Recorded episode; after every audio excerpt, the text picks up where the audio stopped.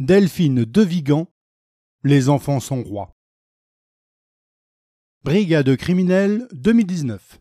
Disparition de l'enfant Kimi Dior. Objet Transcription et exploitation des dernières stories Instagram postées par Mélanie Clos, épouse Dior. Story 1. Diffusé le 10 novembre à 16h35, durée 65 secondes. La vidéo est filmée dans un magasin de chaussures. Voix de Mélanie.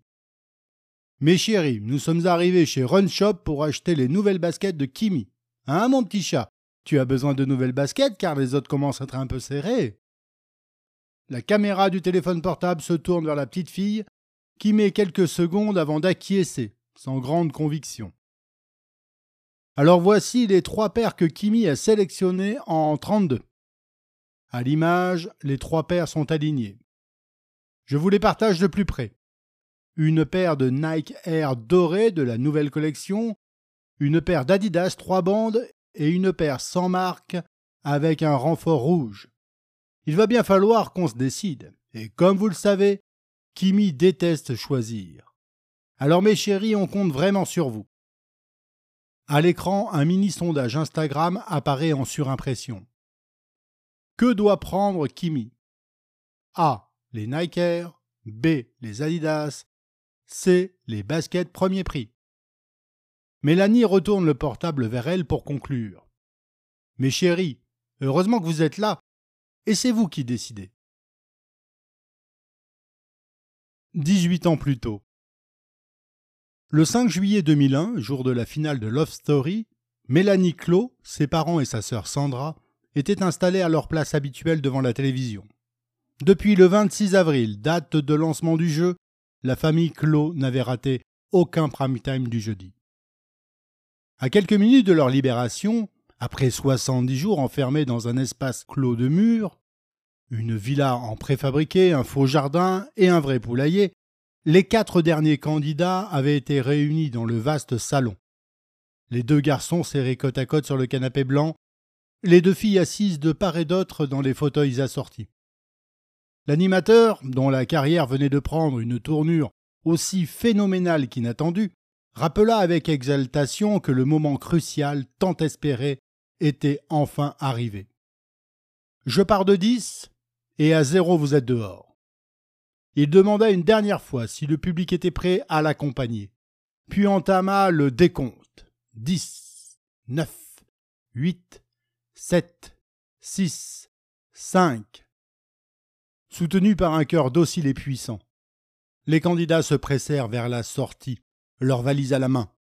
4, 3, 2, 1, 0. La porte s'ouvrit comme sous l'effet d'un appel d'air.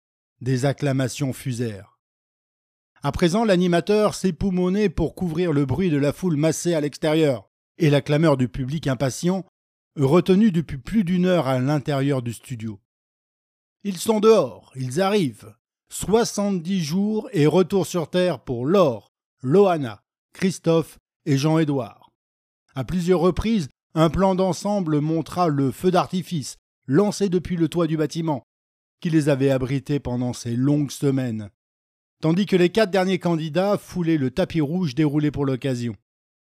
Ils étaient dehors, oui, dans un dehors qui ressemblait encore étrangement à un dedans. Une horde surexcitée se pressait derrière les barrières. Des photographes tentaient de s'approcher. Des gens qu'ils ne connaissaient pas quémandaient des autographes. Des journalistes tendaient des micros. Certains agitaient des banderoles ou des pancartes avec leurs prénoms. D'autres les filmaient grâce à de petites caméras. Les téléphones portables étaient alors des appareils rudimentaires qui ne servaient qu'à téléphoner. Ce qu'on leur avait promis s'était produit. En quelques semaines, ils étaient devenus célèbres.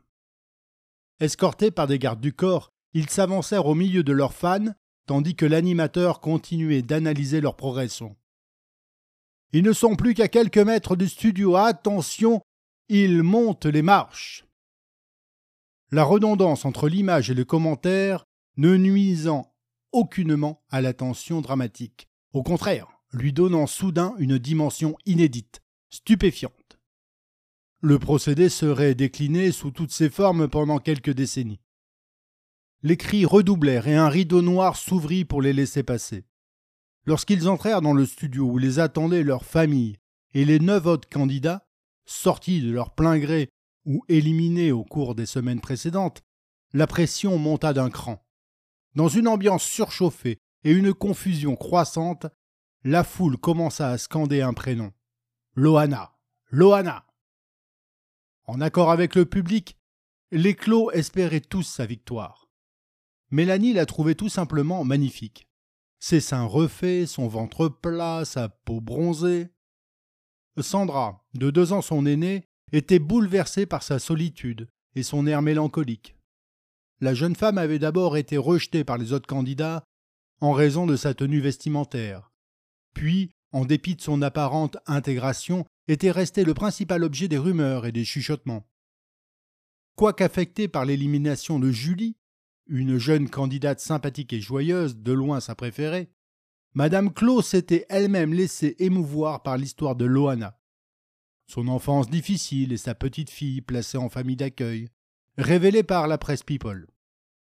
Quant à leur père, Richard, il n'avait Dieu que pour la belle blonde. Les images de Loana en short, mini-jupe, dos nu, maillot de bain et son sourire découragé le poursuivaient la nuit et parfois même la journée du lendemain. Toute la famille s'accordait pour rejeter l'or, qu'il jugeait trop bourgeoise, et Jean-Édouard, l'enfant gâté, inconséquent et stupide. Un peu plus tard, alors que les deux vainqueurs avaient été désignés par les téléspectateurs et que tous rejoignaient le lieu secret où devait se poursuivre la soirée, un balai de voitures noires, suivi par des motards équipés de caméras, quitta la plaine Saint-Denis. Un dispositif technique digne du Tour de France avait été déployé. Au feu rouge, des micros furent tendus par les vitres ouvertes pour recueillir les impressions des gagnants. Ça me rappelle l'élection de Chirac, confia l'animateur dont le maquillage ne dissimulait plus l'épuisement. Aux abords de la place de l'Étoile, un embouteillage se forma. Avenue de la Grande Armée, la foule convergeait de toutes les rues adjacentes et les gens abandonnaient leurs véhicules pour pouvoir s'approcher. À l'entrée de la boîte de nuit, des centaines de curieux attendaient les lofters. Tout le monde nous aime. C'est génial, déclara Christophe, l'un des deux gagnants et l'animatrice envoyée sur place.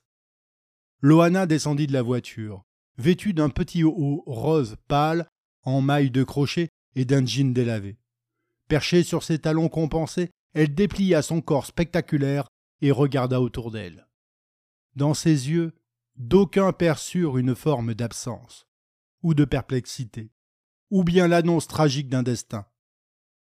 Mélanie Clos avait alors dix-sept ans et venait de terminer une classe de première littéraire au lycée Saint-François d'Assise de La Roche-sur-Yon. De nature plutôt introvertie, elle avait peu d'amis. Bien qu'elle n'eût jamais véritablement envisagé que son avenir pût être lié, de quelque manière que ce fût, à l'incertaine poursuite de ses études, elle était studieuse et obtenait des résultats corrects.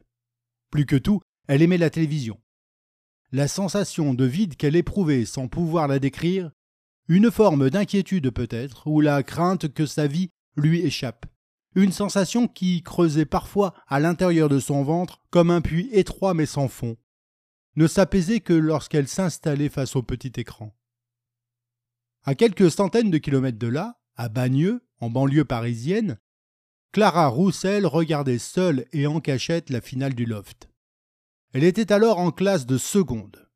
Des facilités certaines et le niveau très moyen de son lycée lui permettaient d'obtenir des notes satisfaisantes, malgré une absence totale de travail à la maison. Elle s'intéressait surtout aux garçons, avec une prédilection pour les blonds cheveux courts, un créneau sur lequel la concurrence lui semblait moins forte.